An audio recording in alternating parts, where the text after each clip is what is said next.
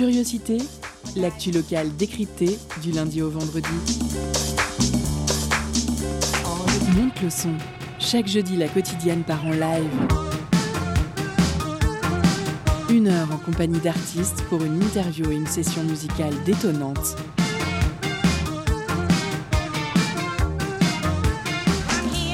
Curiosité, c'est sur Prune 92 FM de 18h à 19h. Et ça commence maintenant.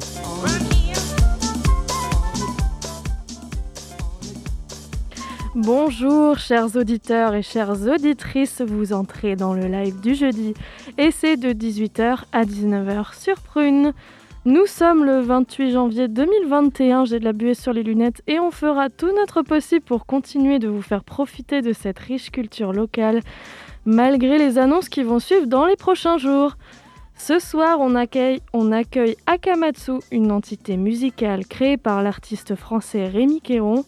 Le projet combine des sons électroniques, des instruments sans âge, piano, harmonium, glockenspiel, et des enregistrements sur le terrain. Des compositions délicates, chaleureuses et mélancoliques invitent à une exploration de grands espaces intimes, semblant parfois émerger d'un rêve étrange ou d'un conte. Parmi ces influences, on trouve Afex Twin, The No Twist ou encore Eric Satie. Salut Rémi, comment ça va ce soir? Salut, ça va bien, merci de m'inviter. Eh bien, de on est super content en tout cas. L'accompagne en studio nos intervieweuses de choc, Melissa et Petit Matt. À la technique Alice, sans qui cette émission ne serait possible. Toujours avec nous ce soir, notre douce chroniqueuse Sego et moi-même, Paulin, à l'animation. L'émission aujourd'hui sera découpée en plusieurs parties d'interviews avec entre de douces pauses musicales et au milieu, après la chronique de Sego, comme toujours et pour vous faire plaisir, la pause cadeau. Je laisse sans plus attendre la parole à nos intervieweuses. Le jeudi dans Curiosité, la quotidienne donne de la voix à l'émergence musicale. Donc, comme a pu le dire Paulin, donc euh, Akamatsu, euh, tu sors euh, la semaine dernière ton EP intitulé Winter, et j'ai vraiment beaucoup aimé écouter cet EP plein de douceur et de mélodie, le tout avec des rythmiques bien léchés. L'espace de six tracks, j'ai un peu perdu la notion du temps et de l'espace pour un ailleurs. Et franchement, ça fait du bien parce que ça fait un mois qu'on quitte pas son appart pour euh, aller juste travailler et faire des courses dans le froid. Donc oui, même si euh, certains ont tendance à le répéter, il n'y a plus de saison, moi l'hiver, chaque année, je le sens bien passer. Enfin, trêve de défaitisme, Winter, ton EP, donc c'est surtout un EP d'hiver qui tombe à pic, à savourer sans modération, au chaud, comme un bon remède contre le cafard de cette saison. Ouais, très mélodieux hein, ton EP en tout cas. Merci. si c'est un disque qui permet de mieux supporter l'hiver, tant mieux. Ah, C'est le merci. Avant d'entrer dans le vif du sujet et de, parler du- de ton EP, euh, donc je voulais un peu, bah, c'était le, le- enfin, ton nom en fait qui m'interrogeait clairement. Akamatsu, ça vient du japonais, j'ai fait mes petites recherches, ça veut dire euh, pain rouge, mais ça me posait question. Enfin, Est-ce que c'est un petit personnage que tu essayes de, de te créer? Il y a quoi derrière tout ça? Alors moi, vraiment, c'est un, un- un nom que j'ai choisi avant tout pour la sonorité. Euh, après, tout le monde, c'est un petit peu comme ma musique aussi, tout le monde peut, se raconter ses histoires, ce qu'il veut. Euh, en tout cas, oui, Akamatsu, c'est euh, un arbre, c'est une variété de pain qu'on trouve au Japon, le pain rouge. Et c'est aussi un économiste qui avait une théorie, la théorie du vol des oies sauvages, où en fait la courbe économique d'une entreprise monte et descend, euh, euh, des recettes et des déficits. Il comparait ça au vol des oies sauvages, en dents de scie, comme ça. Et rapprocher un truc euh, qui n'est pas du tout du domaine de la nature à un mouvement naturel. J'avais trouvé ça assez intéressant aussi. C'est comme ça que j'avais découvert. C'était mon prof d'histoire géo, en fait, au lycée, qui avait Merci sorti ça. Ah, Waouh Bonne mémoire. Ah, super. Et euh, alors du coup, un peu, on va parler de ton EP. Euh, quand je vois... Ah, C'est euh, un LP, en fait. Enfin, LP, ok. C'est assez hybride parce qu'il n'y a que six titres, donc on pourrait penser que c'est un EP, mais j'ai plutôt pensé comme un album parce qu'il est pour un EP il est long, pour un album il est court et euh, plus un, un album, ouais. On peut dire EP aussi. Euh, Je ne connaissais pas ce terme de, de LP.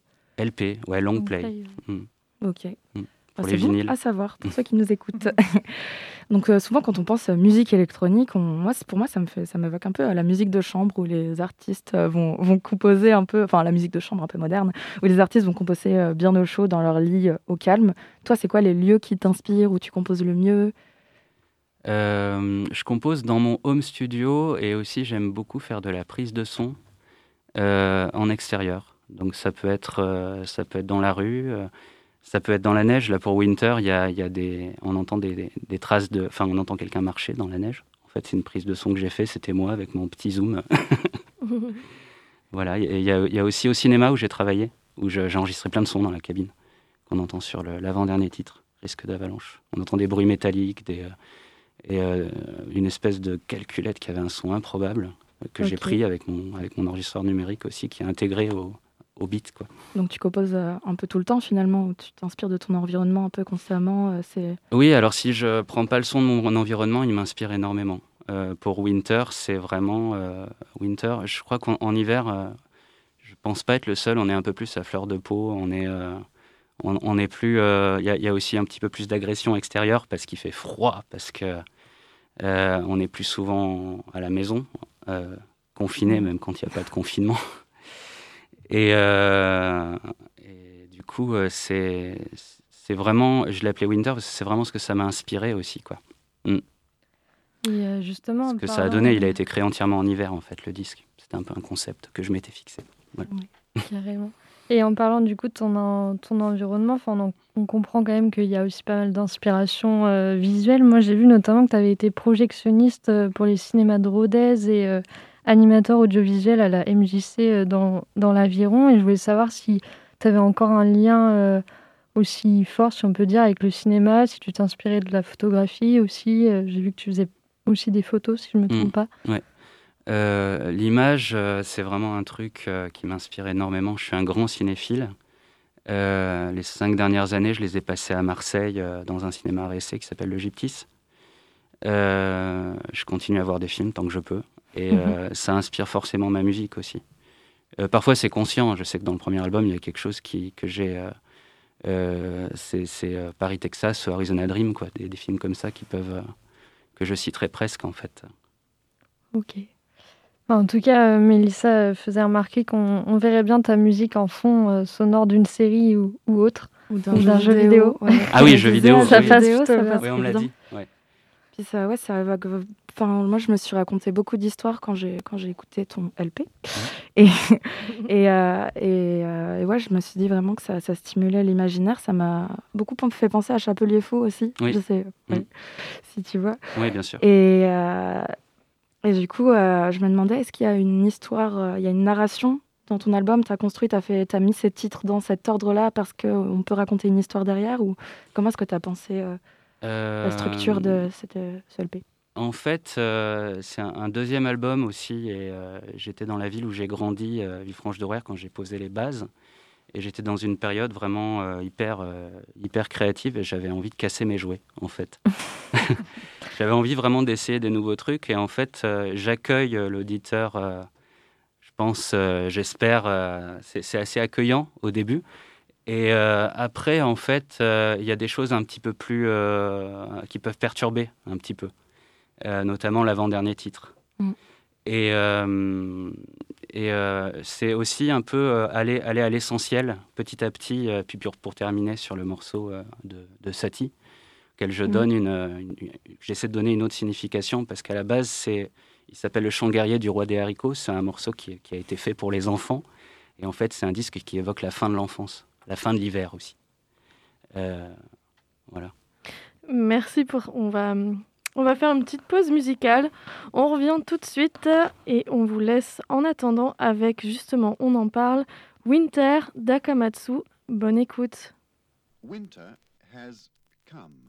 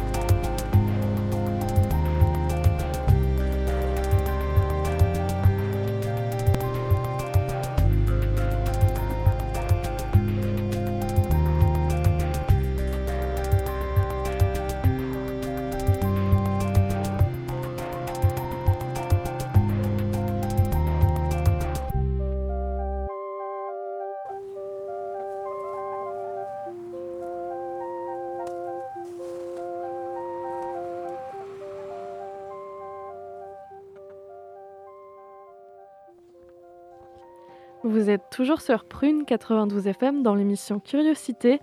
Vous venez d'écouter Winter d'Akamatsu qui se termine tranquillement et qui est avec nous ce soir et qu'on va interviewer dans une deuxième partie dès maintenant. Alors, euh, merci beaucoup euh, Kamatsu pour cette euh, très belle introduction avec le morceau Winter du coup, à, ton, à ton LP. on peut voir que tu intègres, bah, en plus d'aller, d'aller farfouiner des petits sons dans ton environnement tout le temps, tu intègres des, vrais instruments à tes compositions, donc notamment mélodica, harmonium, xylo, piano. Est-ce que c'est important pour toi de, de, garder un peu un pied dans le réel, on pourrait dire, parce que finalement, avec le, MAO, on s'en rend peut-être pas toujours compte, mais ça donne une, euh, des immensités de, création, de possibles, et c'est facile de s'y perdre. Hmm.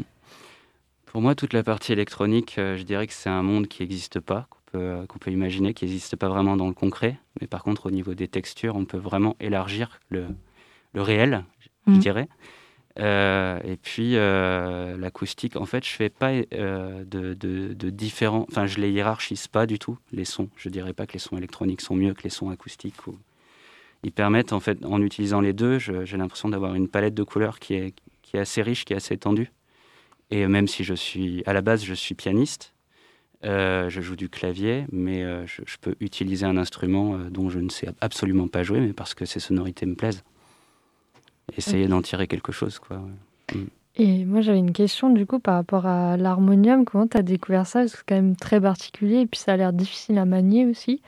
Non, ça c'est facile. Ah il y a juste un soufflet derrière. Et, euh, tu t'expliquer euh, rapidement aux auditeurs ce que ce que c'est Alors, c'est un instrument indien euh, qui se rapproche dans les sonorités d'un accordéon, mais avec lequel on, on ferait plutôt des nappes, souvent des accords tenus. Euh, qui, peut avoir un très gros son, qui peut vraiment descendre dans les basses. En plus, on peut jouer, euh, un accord sur, euh, sur trois octaves à la fois.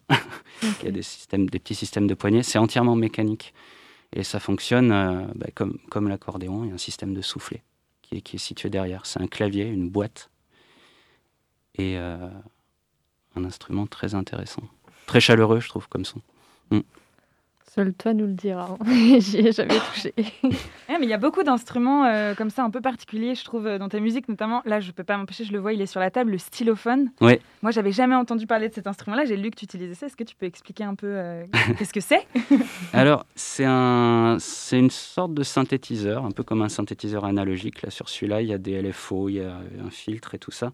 Sauf que la particularité, c'est c'est du plastoc, hein, et ça pèse à peine 500 grammes. Ah, c'est tout, petit. Ah, il y a il y a un clavier, un peu comme un, clavier euh, qui fonctionne avec un petit stylo.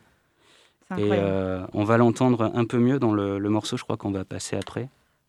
124, euh, il me semble. Je... Mais je peux faire une petite. qu'on l'entende. Je vais le monter un peu. Il est en train de tester son xylophone. Voilà, ça fait ce bruit-là. Et il y a aussi, on peut Voilà. C'est trop mignon. Merci pour cette euh, démonstration. Génial. On peut faire plein de choses avec ça, en fait. Hein. Moi, euh, ton univers, il me fait un peu penser à Tilassine. Euh, je sais pas si tu t'en inspires pas mal aussi de Tilassine. Enfin, tes morceaux, ils me font assez voyager. Et euh, c'est marrant parce que lui aussi, euh, lors de son dernier, du dernier confinement, euh, il a sorti un album qui s'appelle Timeless et il reprend aussi des morceaux de musique classique, dont Satie. Donc je crois qu'il y avait pas mal de, de ressemblances. Je sais pas si tu, tu connais ou si tu t'en inspires aussi. En tout cas, ça me donne envie d'écouter. lui aussi, il sample un petit peu tout, tout ce qu'il trouve. Il sample des, des bruits de, de rails. ah d'accord. Bah, Faut absolument que j'écoute ça. C'est très bien ce qu'il fait. Ouais, c'est vraiment chouette. Je connais pas du coup. On continue du coup cette interview euh, après la chronique de Sego. Étonnante, perspicace, amusante, actuelle, les chroniques de curiosité.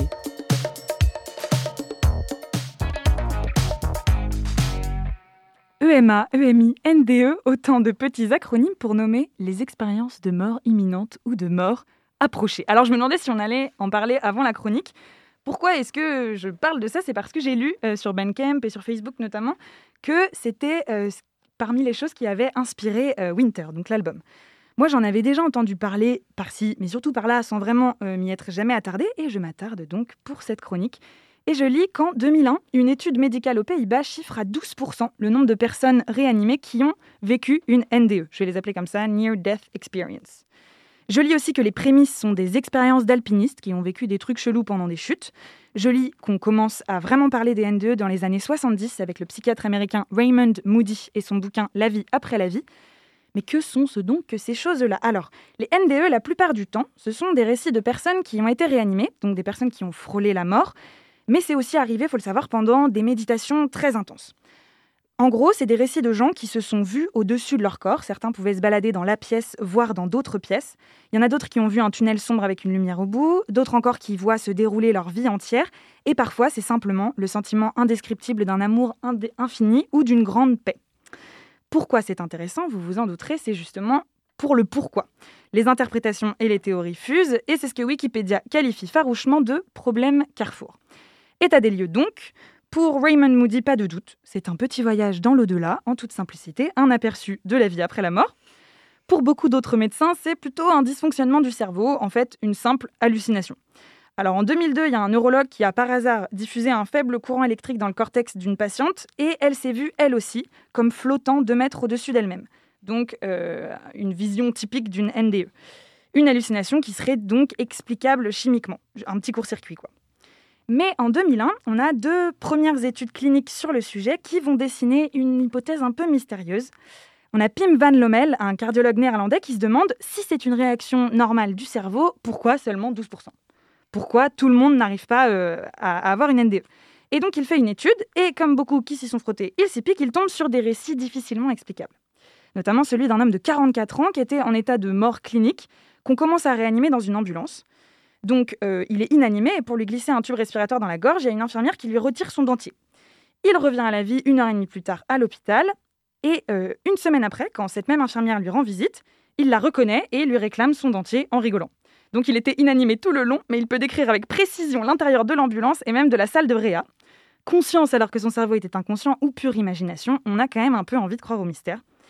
On a aussi le cas très connu de Pamela Reynolds qui se faisait opérer d'un anévrisme et qui était sous surveillance médicale pendant toute son opération. Donc il y avait son électroencéphalogramme, le truc qui mesure l'activité du cerveau qui était plat pendant 45 minutes, donc absence totale d'activité électrique du cerveau. Et pourtant, elle raconte plus tard les détails de ce qui a eu lieu pendant et un peu après ce laps de temps. Détails qui ont été confirmés par le personnel médical, ce qui s'est dit, les instruments utilisés, etc.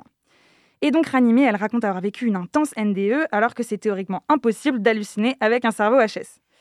Dans sa conclusion, Van Lommel, le cardiologue qui a fait l'étude, arrive à une hypothèse troublante pour le monde de la science, je le cite, l'idée soutenue jusqu'à présent mais jamais démontrée que la conscience et la mémoire sont situées dans notre cerveau doit être discutée. L'esprit pourrait se trouver ailleurs que dans le cerveau, en tout cas en partie. On a là les prémices d'une hypothèse scientifique de la théorie de l'âme. Les dualistes tremblent. L'autre étude de Sam Parnia tique aussi donc sur ces mêmes infos que les patients auraient obtenues alors qu'ils étaient inconscients et lui, il dit cela suggérerait qu'une partie de la conscience humaine soit capable de séparer du corps et d'obtenir des infos à distance. Ce merveilleux état de conscience que certains appelleraient le voyage astral se nomme aussi mind sight, littéralement la vue de l'esprit.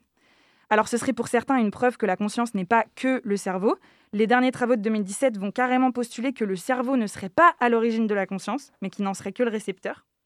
Alors, voyage dans l'au-delà, conscience décuplée, existence d'une âme ou hallucination rationalisable, on n'a toujours pas de vraies réponses aujourd'hui.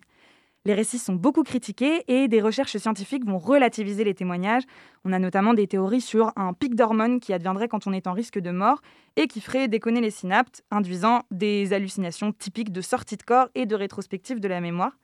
Ce qui est sûr, c'est que les récits sont fascinants, que l'immense majorité des témoignages racontent une expérience agréable et non pas effrayante. Euh, et qu'une constante est aussi dans l'après. Les gens qui ont vécu un truc pareil disent que leur vision de la vie, de la mort et des autres a changé. Le Mindsight, donc un voyage mystique qui inspire des œuvres géniales, je pense au Thanatonaute de Weber ou à Enter the Void de Gaspard Noé. Hmm. Assez inspirant en tout cas pour en faire un album. Un voyage presque mystique parce que euh, moi j'ai vraiment senti comme des strates au travers de chaque morceau euh, dans Winter. On passe des paliers et puis il faut revenir à soi quand c'est fini. Et Winter, c'est donc l'après NDE, le pendant à NDE imaginaire. On reprend l'interview tout de suite pour découvrir ça. Alors je dirais que c'est l'avant et l'après. Vous êtes toujours dans l'émission Curiosité, bien sûr. Non, non, pas dans une émission scientifique sur les expériences de mort. Merci Ségolène pour cette chronique. J'ai eu du mal à m'en remettre. Euh, ouais, moi aussi. Et, j'ai eu du mal à condenser tellement quand tu rentres dans le sujet, mais il y a, y a, tellement de choses. J'avoue que, que j'étais un petit peu ailleurs là. Et. Eh bien, euh, pour nous faire revenir à la réalité, il est 18h25. Vous êtes toujours sur le 92 FM dans l'émission Curiosité. On fait une courte pause musicale. On écoute tout de suite E124 de l'artiste présent ce soir, Akamatsu.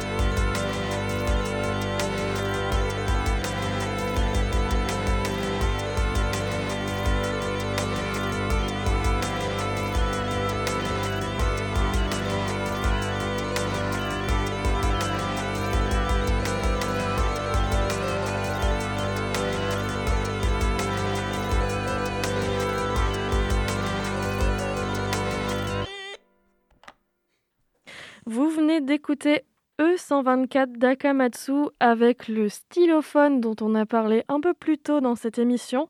On passe tout de suite à la pause cadeau. Concert, spectacle, cinéma. Tout de suite, Prune comble ta soif de culture avec la pause cadeau. Ce soir, Prune nous fait gagner le dernier album vinyle de Akamatsu intitulé Winter et un exemplaire de son premier album Infinime en CD. Akamatsu, alias Rémi, est avec nous ce soir dans les studios de Prune pour une interview autour de son dernier album, de ses projets et de ses influences. Pour emporter votre cadeau, envoyez-nous le mot voyage en message direct sur Instagram et soyez le plus rapide. On vous laisse en musique avec le titre Synesthésie.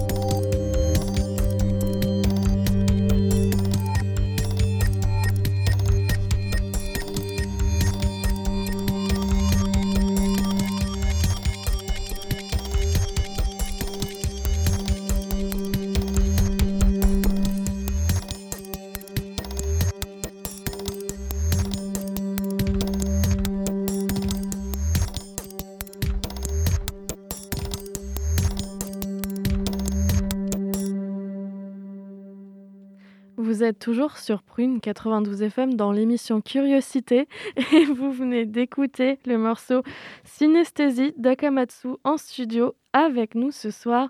Félicitations à notre gagnant ou à notre gagnante. En tout cas, on en a une qui aimerait bien avoir gagné ce soir dans les studios.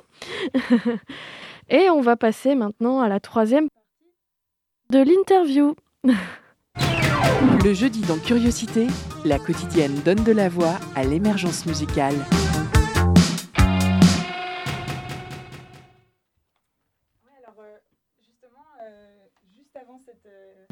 Juste avant cette, euh, cette petite pause musicale et puis la pause cadeau, je faisais une chronique euh, sur les, NDE. On n'en avait pas parlé en première partie d'interview. Et du coup, euh, je me demandais, Kamatou, si tu voulais bien nous dire quelques mots, parce que c'est marqué sur ton vinyle, inspiré d'une NDE, c'est un peu mystérieux. Oui, alors c'est une expérience, c'est difficile pour moi de poser des mots, c'est pour ça aussi que je fais de la musique, pour exprimer les choses en fait que je ne peux pas exprimer avec des mots. Et là, du coup...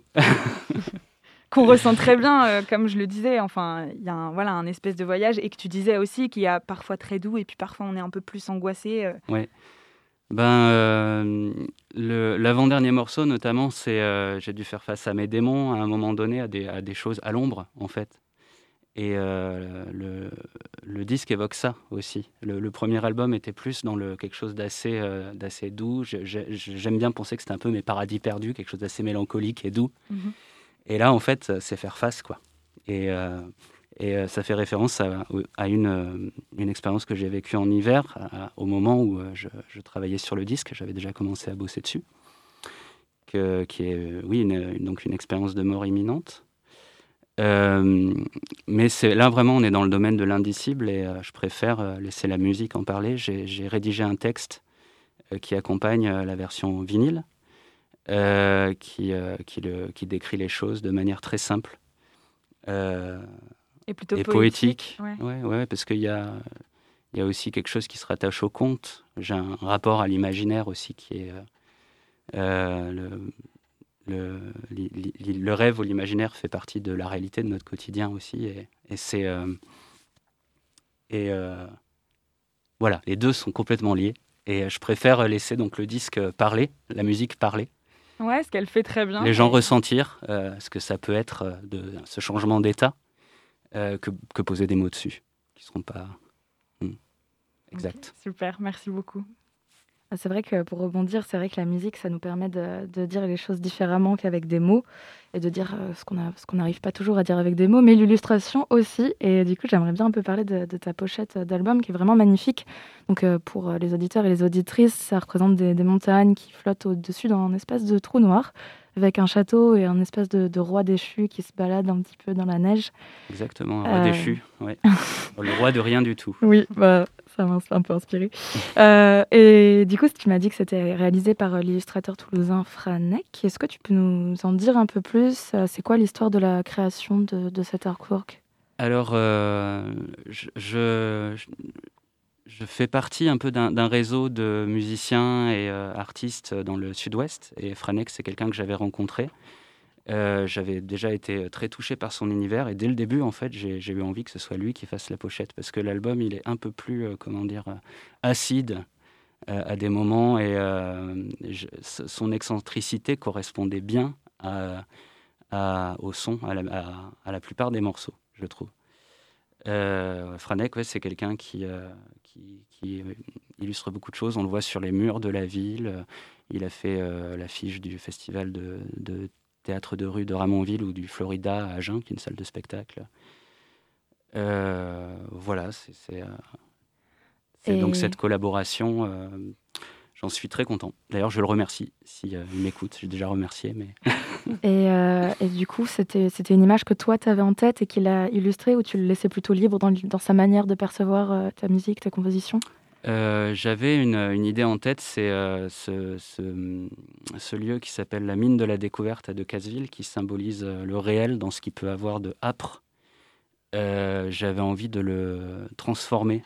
Donc je lui ai envoyé des images, des photos donc, du bâtiment de la mine de la découverte qu'on voit, qu'on voit bien sur la pochette au centre. Et en fait, par-dessus, on pose l'imaginaire. En même temps, le roi, il a l'air un petit peu seul, hein, seul dans son délire, hein, dans, son, dans son imaginaire, dans sa bulle. Voilà, c'est. On verrait bien ça, je trouve ça fait le lien avec la musique en fond de jeux vidéo aussi. là, le design collerait bien aussi, je trouve. Mm. Et on se posait du coup la question des inspirations. Donc tu nous, tu nous disais que bah, tu nous as un peu parlé des, artistes qui pouvaient t'inspirer. Est-ce qu'il y a des livres qui, qui t'ont inspiré? Parce qu'on pense souvent, oui, la musique, oui, les films, mais les livres aussi, ça peut participer à, à la création. oui, alors moi j'aime beaucoup les, artistes qui qui joue vraiment avec l'imaginaire ou les différents degrés de, réalité, enfin qui mêlent les deux, et particulièrement David Lynch au, cinéma. Euh, le, monde de l'inconscient fait éruption dans le réel et tout se brouille. Et aussi euh, dans la littérature, donc je te réponds pour, les bouquins, c'est Haruki Murakami qui est un peu un, équivalent euh, plutôt plus, doux et plus rigolo de David Lynch en, littérature. Et je me sens proche de ce qu'ils ce qu'ils font me parle vraiment. Et je me sens vraiment proche de, de, de, leur, de leur travail, de leur univers en fait, en musique. Mm. Et euh, du coup, Il m'inspire en tout cas énormément. En parlant de collab euh, que tu as fait pour ton artwork aussi, euh, on voyait que tu avais collaboré, collaboré aussi pour, sur cet album. Et on se demandait, bah, c'est quoi la place du collectif pour toi dans la création musicale, si tu y accordes beaucoup d'importance c'est récurrent aussi euh, Alors, c'est un projet solo. J'ai aussi un projet en duo avec un duo qui s'appelle Division Plastique, qui est un petit peu en sommeil en ce moment, mais qui, peut-être euh, reverra, montrera des signes de vie euh, bientôt, j'espère. J'aime beaucoup faire de la musique avec des gens. J'aime aussi composer seul et explorer. c'est quelque chose d'assez introspectif. et euh, en fait, j'aime beaucoup les deux, mais euh, je, sens que j'ai cette liberté quand je, travaille seul de, pouvoir vraiment faire euh, le, le, truc vraiment comme je l'entends. Après, il y a, comme j'aime beaucoup travailler avec des gens aussi, au niveau de l'artwork ou pour le graphisme ou avec le label aussi Arbouze, dont, dont, je pourrais dire deux mots si on a le temps. Euh, mais aussi avec des musiciens. J'aime bien les inviter et puis voir qu'est-ce qu'ils peuvent apporter en fait, euh, enrichir en fait l'univers que j'ai envie de développer. Et euh, dans dans Winter, donc il y a, trois musiciens. Il y a une, violoncelliste, une amie, c'est, des potes en fait, un guitariste et un bassiste. Voilà, tous de, de Villefranche de Rouergue en Aveyron, qui ont ont travaillé euh, sur le disque avec moi à un moment. Et on va Je pense qu'on va plutôt pour pas pour éviter de d'avoir à couper en pleine route. on va faire une petite pause musicale maintenant, puis on va revenir après pour une quatrième partie d'interview.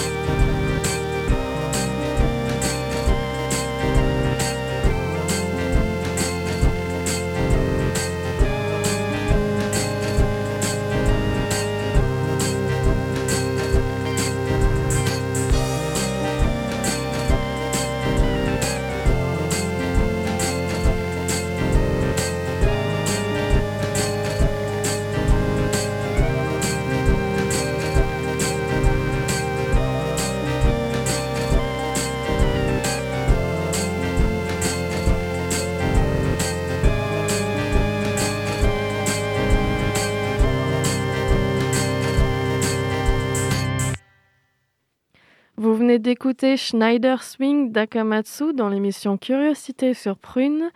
On passe tout de suite à la dernière partie de notre interview.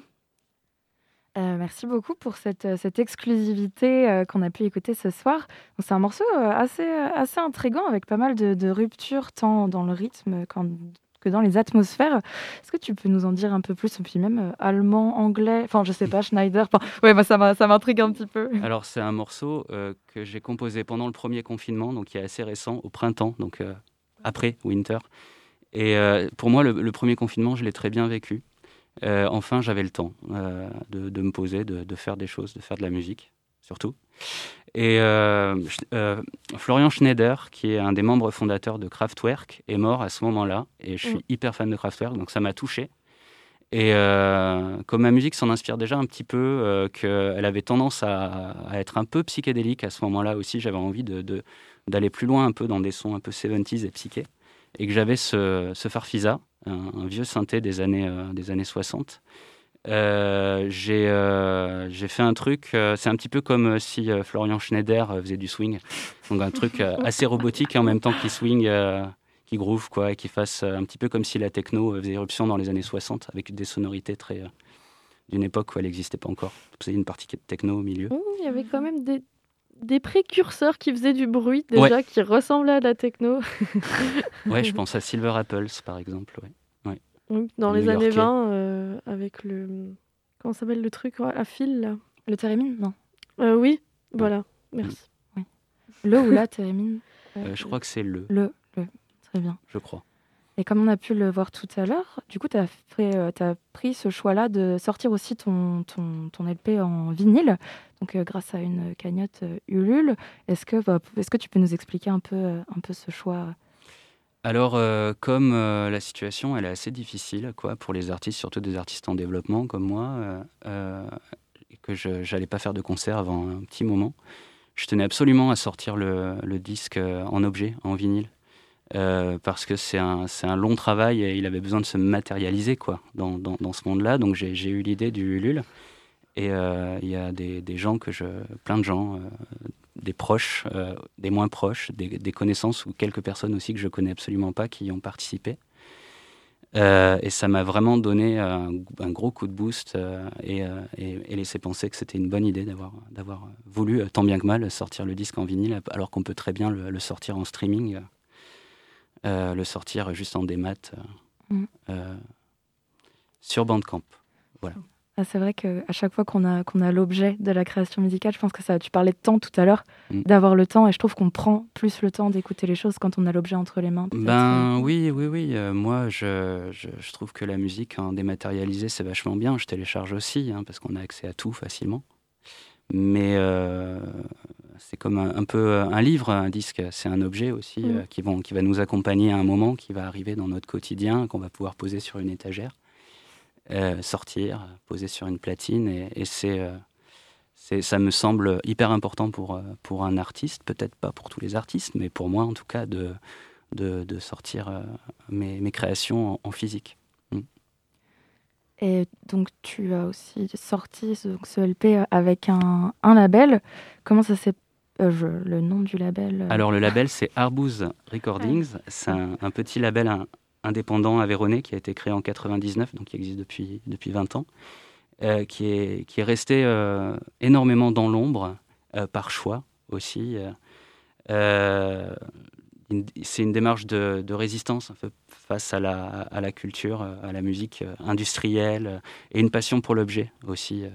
Je sais que Cyril, qui, qui, gère le label, il a, il a aussi créé un, un, un magasin de disques à Rodez qui n'existe plus maintenant, où ils vendaient des vinyles, mais aussi euh, maintenant c'est Nîmes, Arbus Shop à Nîmes. Euh, et c'est une personne que j'ai rencontrée il y a un moment, en 2008, alors qu'on était tous les deux à Rodez. Et quand je l'ai rencontré, c'était waouh, il fait des trucs vraiment géniaux. Quoi. Les disques qui sortent, ça mériterait d'être un petit peu plus euh, connu. Et, et, on a, je fais vite parce que je sais qu'on n'a plus trop de temps, puis on a organisé plein, plein de choses ensemble à, à, Rodez. Et euh, voilà, c'est un label qui fait, euh, que je conseille vivement. Il y, a, énormément de perles, c'est des perles vraiment cachées avec euh, du post-rock, de l'électro, de la folk. Il n'y a aucune, aucune chapelle et qui, et qui sort, qui est très attaché aussi à sortir des vinyles. Voilà. Et c'était pour participer à l'aventure que le disque a été, continue à participer à l'aventure, Arbouze, que le disque a été, a été coproduit entre ma petite structure, moi, et Arbouze.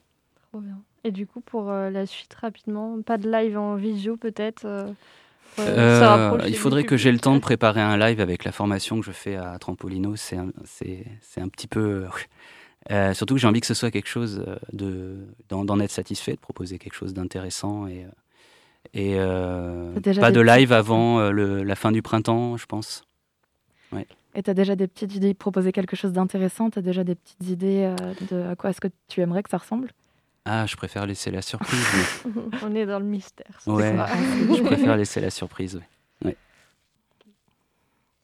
Eh bien, merci Akamatsu d'avoir été là. C'était super intéressant comme interview. Je pense que toute l'équipe est vraiment super contente euh, ben, de, cette émission. Et cette équipe ben, que je remercie, Petit Matt, Mélissa, Sego, sans oublier Aurélien à la prog et Alice derrière les manettes à la Réal. Et puis notre cher euh, euh, Bastien, qui... Euh... Désolée. Gabriel. Gabriel, excusez-moi. ah non, toujours pas. Benoît. Benoît, pardon Benoît. Bon, on va s'arrêter là parce que sinon je, je m'enfonce. Donc euh, merci pour, pour ton intervention sur cette pause cadeau. Quant à vous, chers auditeurs, chères auditrices, vous pourrez... merci. Vous pourrez retrouver le podcast de cette émission sur le www.prune.net. On vous laisse avec, l'émission modulaire Belle soirée sur les ondes de Prune.